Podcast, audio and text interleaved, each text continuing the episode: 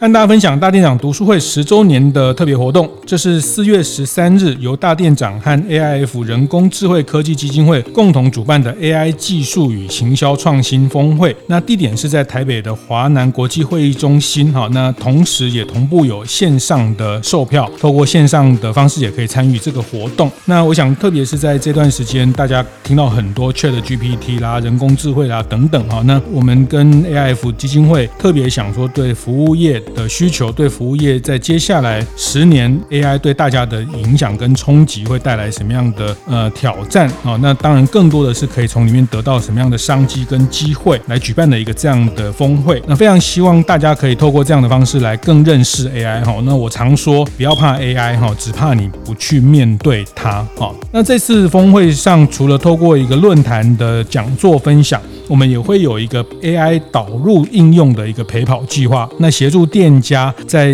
论坛结束之后，可以把 AI 工具真的导入到我们日常的业务的活动里面哈，那去降低我们在人力上的负担，然后增加获客的这些能力。那特别是在疫情之后，我想也很长的时间，对很多大店长伙伴啊，我们也没有再有线下的很多实体的见面的机会哈。那我也非常非常非常期待能透过这样的一个学习的场合，和大家再次的碰面。本集节目由意大利主厨最爱的食用油品牌奥利塔独家赞助。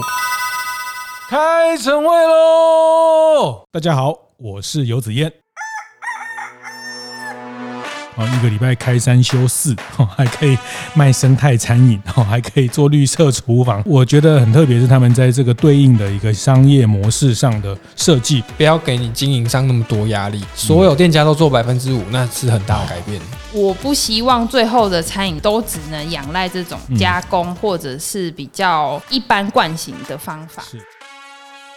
观念对了，店就赚了。欢迎收听大店长晨会，每周一、周四、周五，透过 Podcast 跟大家分享服务业的经营和洞察。那这两集我来分享这个这个月 ESG Day 哈。那呃，从今年开始，一月份开始，我们每个月都会有一个 ESG Day 的企划。好，那希望透过已经在做 ESG Day 或是做了 ESG Day 有一些心得的店家，可以和大家分享。那这集我们就延续上一集，邀请在台中大里。愉悦早午餐的泽佑和问仪这对创业伙伴来谈谈他们现在在做的一个叫生态厨房，叫做生态厨师的这样的一个，在这个路上要去实践一个绿色餐饮遇到的挑战。好，那我们呃先请泽佑跟先请问仪跟大家打个招呼。Hello，大家好，我是 Winnie，我是泽佑。上一集我们有谈到说，作为一个绿色餐饮，它其实要有符合六项的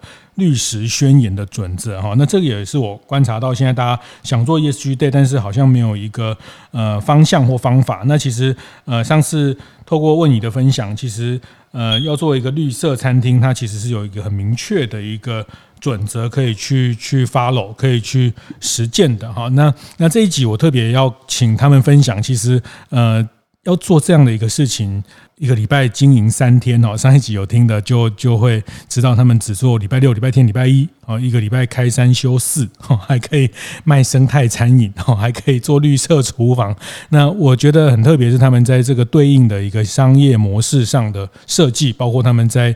呃休假，他们其实真的没有在休假哈。待会会分享啊，在其他的四天没有开店的四天，他们是怎么样的去。呃，协助社区去做一些共购等等哈，那这这段我其实是很值得跟大家分享。前面大概三到四个月，我们都在测试，说是到底哪一天呃比较呃可能真的客人没有那么多，那或者是因为我们本来就是做早午餐，又没有晚上营业时间，所以也不会像有的人餐厅是晚上生意特别好。那我们就测试了好几次，有发现说。诶，每一次都有这么一个礼拜，可能礼拜五。嗯，好，生意是最不好的。那我们就想说，那我们礼拜五先空下来，然后再慢慢测试测试，发现礼拜三、礼拜四好像也还好。我们渐渐的，因为要去国小，其实一开始没有正式的公休，但是可能在大理这个位置，他大家还是会习惯你告诉我你哪天有开，你直接告诉我礼拜几我可以来，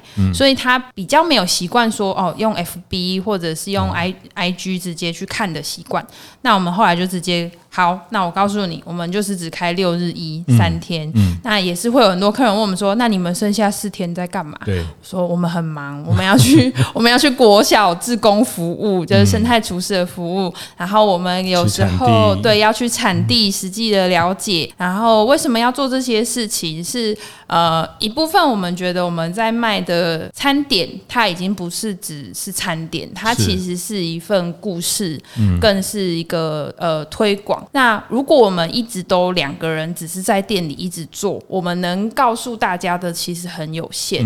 那如果我们不去外面多看看、多认识，或者是多呃知道现在农渔友们他们的困难到底是什么的话，哦、我们没有那么多东西跟你分享，嗯、我们没有办法呃帮你三四个月就调整一次菜色，嗯，让你吃到不同的东西。对，那呃说是一个商业的模式也好，主要是我们有发现，其实把。营业天数集中之后，那自然而然那些客人跟消费者他就会很习惯的是在这三天来用餐，是他们就会很清楚，我们就是只有这三天可以来吃，嗯、那我们有开就要把握时间。对对，嗯呃，也是后来才摸索到三天的集中哈。那我觉得这半年或是疫情之后，大家也更看到人力的问题哈。但特别是像你们这样。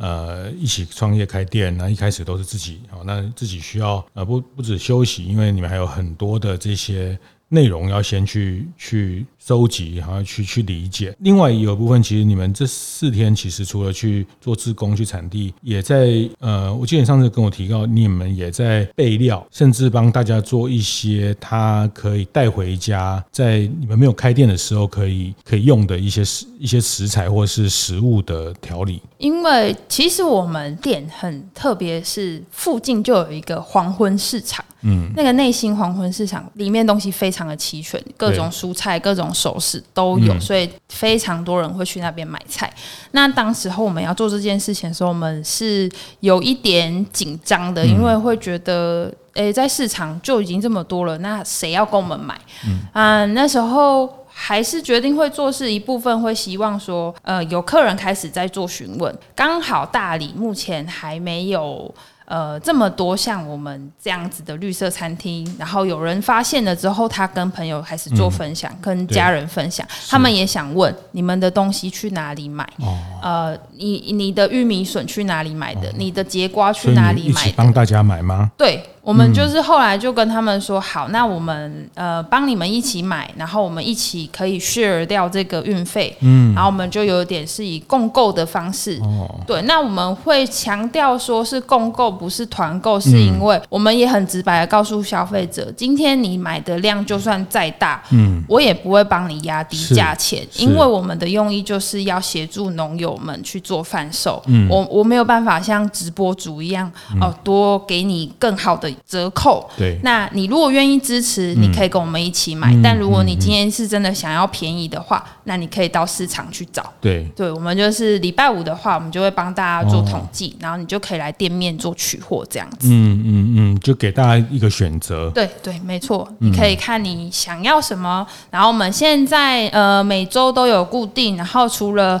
呃可能蔬菜水果类以外，我们也会跟各个生态厨师，他们可能自己会做料理。那这个料理包他们的食材也都会是选用跟我们一样的，嗯、是。呃选择标准去做料理，然后可能有的在外县市，那因为他可能刚好会来，所以我们就跟他做购买，嗯、然后给让大家去做挑选，嗯，那他们也可以在台中就吃到可能其他县市，嗯、呃他们师傅做的料理包这样，嗯嗯嗯，就透过赖牙什么去跟大家对，我们是用那个脸书的社团，是，嗯。是是，其实我觉得现在社群媒体，呃要沟通到大家也也很方便哈。那其实就在透过社区的，它其实也是一个服务啦。好，那既然我们选择这样的价值，那呃，其实像大理或者这样比较都市跟呃的一些。小区哈，比较近郊的小区，或是旁边的这些区域，有一些年轻的夫妻，有一些小家庭啊，那他们也会有料理包的采购，或是他们可能，嗯，我觉得新的世代的消费者也有越来越多会在乎这些价值。当然，因为你们餐厅本来就是用这样的价值跟大家沟通，啊，所以没有开店那四天，呃，你们帮大家准备供购，然后去帮大家的把，呃，也也也在帮大家去看到更多。可以变成你们菜单的材料对，等等没错。嗯，好好羡慕，还是很羡慕。但我觉得这个大家可以想一想啊，哈，觉得大家可以想，我觉得这这个参考，呃，就是说对客人的凝聚啦、服务啦，哈，就是也不是要透过这个去做主要的获利的来源啊。对。那但我呃，如果用比较商业的观点，其实也是一个很好的客户关系的维持。对，因为。你有。会告诉他们这些是什么样的东西，那他需要他会买，他可以理解他们你们在选的东西的想法，以至于他来吃饭的时候，呃，虽然相对于在那个区域，呃，或是在台中大部分的早午餐，你们的价位算是客单是高一点。对，这个蛮有趣的。其实那时候 我们在开店的时候，我跟他跟泽佑说，我觉得我们价钱不要太高，嗯，我们让。更多可能高中大学生也可以走进来，然后我们价钱在一开始其实就想说，那我们就各餐点就是百元以下，嗯，我们就是希望，哎，我们可以用百元以下，还可以用这样子的食材，对，然后让大家可以吃。那当然随着呃一次一次的调整菜单。呃，我们价钱当然有做不同的规划了。那我们后面在为为什么会走到这个价钱？是因为我们开始发现，其实真的会走进来的，他本身就已经比较有消费能力，嗯，而他更在乎的，呃，其实不是先说。友不友善或环境问题，他是更在乎我这个吃的健不健康。嗯，你这个有没有用药？嗯，你这个是怎么种的？嗯，这个蛋是怎么来的？他们是更有消费能力，而且他对他更有意识，他更清楚知道说，哦，我来你这里买，你帮我已经把关了，所以我在这一间店里面买的东西，我都可以放心做选择。节目进行到这里，稍微休息一下，和大家分享节目合作伙伴奥利塔橄榄油的相关讯息。意大利奥利塔橄榄油公司与波隆纳大学及意大利厨师协会共同研发，推出适合高温烹煮也不会产生油臭味的高温专用葵花油，适合开放式厨房与小家庭使用，解决油烟味的问题。美联社首卖推出。哦，我来你这里买，你帮我已经把关了，嗯、所以我在这一间店里面买的东西，我都可以放心做选择。嗯，所以我们后来的价钱才会开始有做调整。呃，年轻的朋友进来的时候，他们其实吃我们一部分有透过可能呃外观上面的摆盘，然后店内的环境舒适啊、呃，让他们有可以觉得说，哦，我在大理也有一间很舒服的早午餐，我不用再跑到可能成品啊，呃，晴美诚品那边或者是美术馆的，我在大理就可以很近的跟我的朋友约好，嗯、那他们在吃的同时，可能在菜单的翻阅就可以让他们多多少少有触及到一些印象，嗯，那这个就可以。当成一个小小的种子，在他们内心里面发芽，这样。嗯嗯嗯嗯。所以这样，我想补充，就是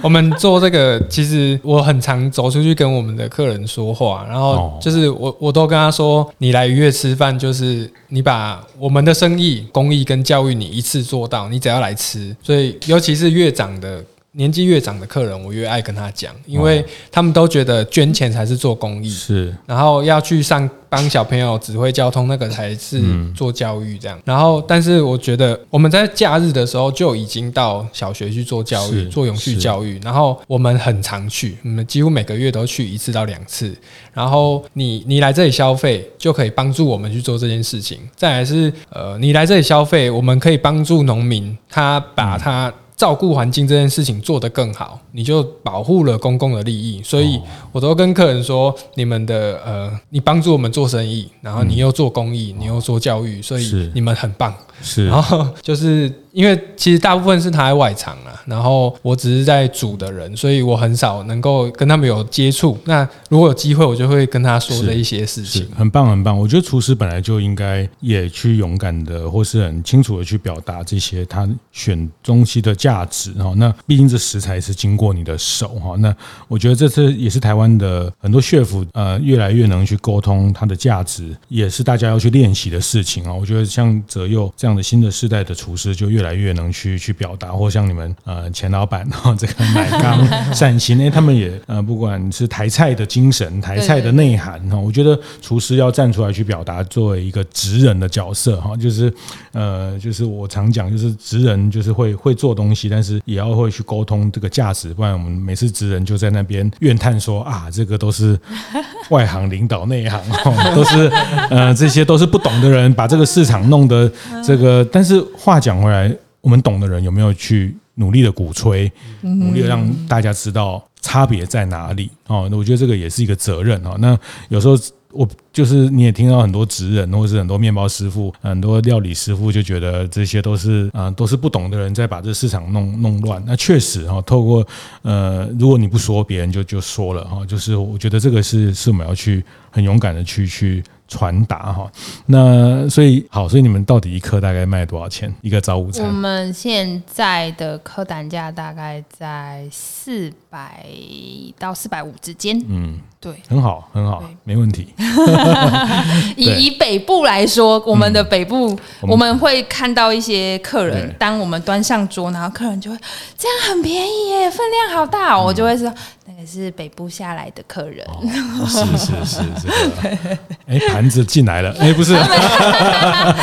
没有，但我觉得可以，我觉得，我觉得你刚才讲四百四百五一个早午餐哈，就是我觉得我们可以讲的很有自信啊啊，因为我觉得在台湾，我也常常讲，就是好像卖便宜才是一种美德哈。那个人一直以来就觉得，呃，便宜没有不好，但是他它不等于。是美德哦，不等于便宜才是佛心。便宜我们都不去问他怎么来，他是怎么的理由哈。那我觉得我们能很清楚的去呃沟通我们的价值，去捍卫我们的价值。那当然，我觉得在商业上，大家都是在开店、在创业、在在在练习，在这个里面找到平衡点哈。因为呃也有租金哦，也有人事哈，也要冷气哈，这个食材原物料哈，那没错，挑这个又挑那个哈，那。呃，有鸡蛋，最近也这样的各种食材的费用哈。那我觉得找到捍卫这个价值，找到对的定位的客人，你们也摸索一段时间，发现其实对这样价值在乎的客人，有时候也不是他能力的问题哈，就是他。可能呃，他也很想要有这样的餐厅，就没有人提供他这样的价值。对，没错，因为我们那时候在开的时候，就有有一点担心，说在大理可以吗？嗯，然后可能呃，我妈妈就会很紧张，就是说你们卖这个要要注意好成本哦，你们要算清楚，你们不要呃卖的太太便宜，不然你们自己会很辛苦。然后我们那时候大概紧张了两两三个月之后，我们就发现，哎。没有，我们的客人回馈就是，他们其实都很希望在自己家附近就有这间一间这样子的店，尤其是我觉得以现在大理刚好我们。是在住宅大楼的楼下的店面，对。然后这个社区跟对面栋的社区，其实有很多年轻妈妈，他们现在反而更愿意让小朋友吃呃有机友善的食材，而且甚至是因为可能有些小朋友他的体质本来就是属于比较敏感的，对，他有很多东西不太能做摄取。他就会，他知道我们，他就愿意跟我们购买，不管是在我们选择的，比如说酱油也好，或者是我们自己会有熬熬煮的鸡高汤，他很清楚我们是什么东西都没有加，他就会固定。呃，一段时间就会呃买一买一些回去做备料，嗯、然后他我们就会跟他说这个可以怎么做料理做使用这样子。是，然后还有型男主厨跟他说，没错，你这样做你在做公益哦。对，大家都很爱跟他聊天。真的。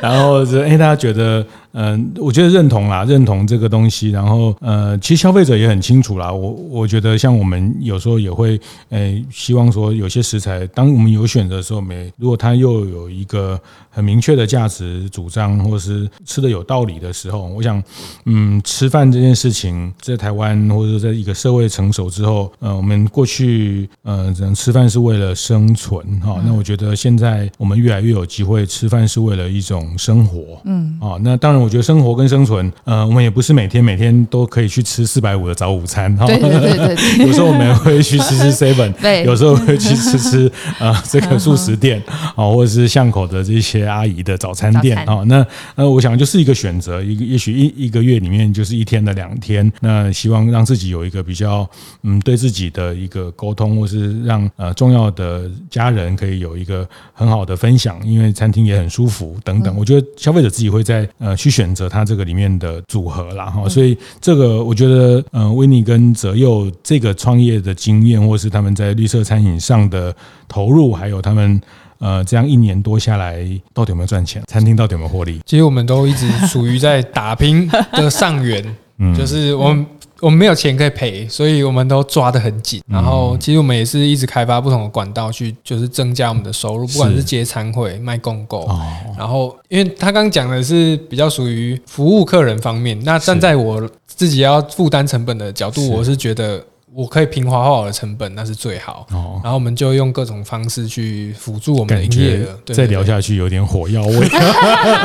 不会啊，不会啦，不会啦。所以其实都算是我觉得要精算，越来越要精算，真的要算。负责出钱的人，他要先想一下。是是是是，就是要精算这个这个呃食材的采购，因为能浪费的空间很小啊，所以这个也是在经营上的一个一个挑战。没错啊，所以。也越来越得到，我觉得价值的事情，他信任的事情，他也你开店马上你跟大家说我叫呃什么绿色餐饮，什么生态厨房，大家就就马上买单哦，他也需需要时间的的的堆积跟累积。好，那我想最后最后就是呃很多店家或是餐厅，他们想要往这个方向去实践，或是也想要参与到这个行列，两位会给他大家什么样的一个呃建议也好，或是说起步的一些呃的。的的可能就是说他他他觉得很棒，他也在希望改变，或者是呃，当然就从 Winnie 的角度，或者是说，哎，那像很多厨师哦，我觉我觉得厨师更难哦，因为他可能很多条件哦，因为在在料理等等，还有供应商，还有还有伙伴哦，就是。对，最后想两位，如果以餐厅来说好了，以餐厅大家想要往这个方向，因为你们也除了自己这样做，也也在参与一些志工的角色在做推广啊，那你会给大家什么建议？我觉得就是很清楚自己要为什么要这么做。如果你真的只是因为想赚钱，那就不要做，嗯，因为这条路真的不好赚。它以金钱来讲，它如果要真的能够看到实际的回收，那我觉得三五年是跑不掉的。嗯，但是为什么要做这件事的一部分是觉得我一直以来都做餐饮业，那你常常可以看到去外面吃，或者是吃一些。呃，价钱比较偏低的，然后大家会说哦，反而会因为这样觉得说哦，CP 值很高。嗯，然后我我我不太能理解的是，我很清楚它这个东西可能是跟哪一个原料商拿回来微波的。对，然后透过摆盘的技巧，它变成一份可能也是三四百块的餐点。嗯。可是如果我们再一直恶性循环这样下去，我觉得很很有可能我们。真的会被这样子给淘汰掉。我不希望最后的餐饮业或者是台湾的感觉都只能仰赖这种加工或者是比较一般惯行的方法。那我也会跟很多客人或者是呃厨师朋友说，其实台湾本来就可以种很多东西。嗯，那惯行是因为它必须要生活，我们。我们不做批判，我们也尊重他的选择。那为什么还是要支持这些有机友善？是因为它不仅是保护土地，它可能身身旁的环环境，比如说像石湖保育的，它还要照顾这些。跟我们店里面有用到的菱角，它有一个呃，在关田那边有一个丙火大哥，现在全年都买得到它的菱角，它就是专门在保护水质鸟。那如果我们可以只要跟他购买，他就可以在保护他们的话，那那会不会更好呢？嗯，不会，至少我们都因为你已经有在购买了，所以它这个生态可以一直下去，这个才是真的永续，就是。让一件事情可以永远继续。嗯嗯嗯，所以它可能形式上叫做绿色宣言、生态餐饮，但是它后面其实我们也要认知，往这个方向在做的其实是一种饮食的教育。对，不管是自我教育，透过这件事情跟客人、跟客人、跟这个社会，那我讲很大一部分也是在自我教育、自我成长。没错。啊，所以可能要更清楚的理解这件事情，它它。的更核心的是在做食欲或是饮食教育的，因为大家都在这个餐饮的行业，那在这个行业里面，怎么样让这个行业有一个呃更被认同，或是去创造一个更大家共享的价值的这种使命感也好，或者说这个认知啦，你觉得这个认知蛮蛮关键的？没错，没错。好，那那泽佑呢？你觉得呃，如果从很很务实的从厨师要去往这个方向走，我觉得不要。想要做百分之百，嗯，就是你你的餐厅允许你做百分之一，你就做百分之一。那如果你本来做百分之五，再多百分之五可不可以？是，就是因为我们很多伙伴，生态厨师、绿餐的伙伴，大家都觉得要跨出那一步就必须跨到百分百。但我觉得那个。那个不是我们现在能做的事情，我们的资本、我们的能力都不到，嗯，所以我们能做百分之五，那就做百分之五，就是不要给你经营上那么多压力，你才可以真的慢慢去推进这件事情。嗯，所有店家都做百分之五，那是很大的改变，很棒。哦，就是这个叫呃，一个人往前走一百步，还是一百个人往前走一步？好，那如果呃，可以跟更多去。共享这样的价值，那你就是每个店都走百分之五，哎，其实就不得了了，就不得了了，然后就就很惊人了。它其实对于整个台湾的更更多元的生态的价值等等，会会很有帮助哈。所以，当然这里面其实我觉得大家也在摸索哈。就像其实你你刚威尼刚讲到。呃，惯行哦，比如农业会讲说惯行哈，然后是那这十几二十年，很多呃年轻的农夫回去，他们开始去找找到一些生态的方式。餐饮业也是一样哈，就是过去我们就是惯行哈，以前呃这个就这样做哈，那供应商就这样跟你讲，这样 那个客人就会喜欢哈。那这也是一种惯行哈，那惯行也是一种方式，但是它满足了我们在生存的这个解决好，那接下来我们进到一个比较文明的方式，进到一个为了生活。为了一个更更理想的生活的时候，那但这个方法。从厨师从这个实际上的料理的角度，方法也一直在，大家也在共同在找方法。嗯，好，所以所以往前走一点点，但是希望更多人一起往前走。对，是，好，谢谢谢谢，哎，很高兴，我我今天真的真的很开心，就是终于呃没有对不起那一盒蛋黄酥，没有谢谢，那你们那时候也非常非常开心，因为那时候我们也没有太多的连结，那你们就就分享了一个那时候你们想要去刚创业的时候的一个很很初始的一些。呃，想法跟跟我来分享。那我觉得今天在听到你们两位的这些呃后面的更更完整的想法，那我觉得也呃在今天的大店长 ESG Day 也让大家在做 ESG 这件事情可以有更宽广或是不同的接近。谢谢谢谢我们愉悦早午餐，谢谢谢谢。会后记得在 Apple Podcast 订阅、评分、留言。有任何想在晨会上讨论的议题，也欢迎提出。大店长晨会，下次见，拜拜。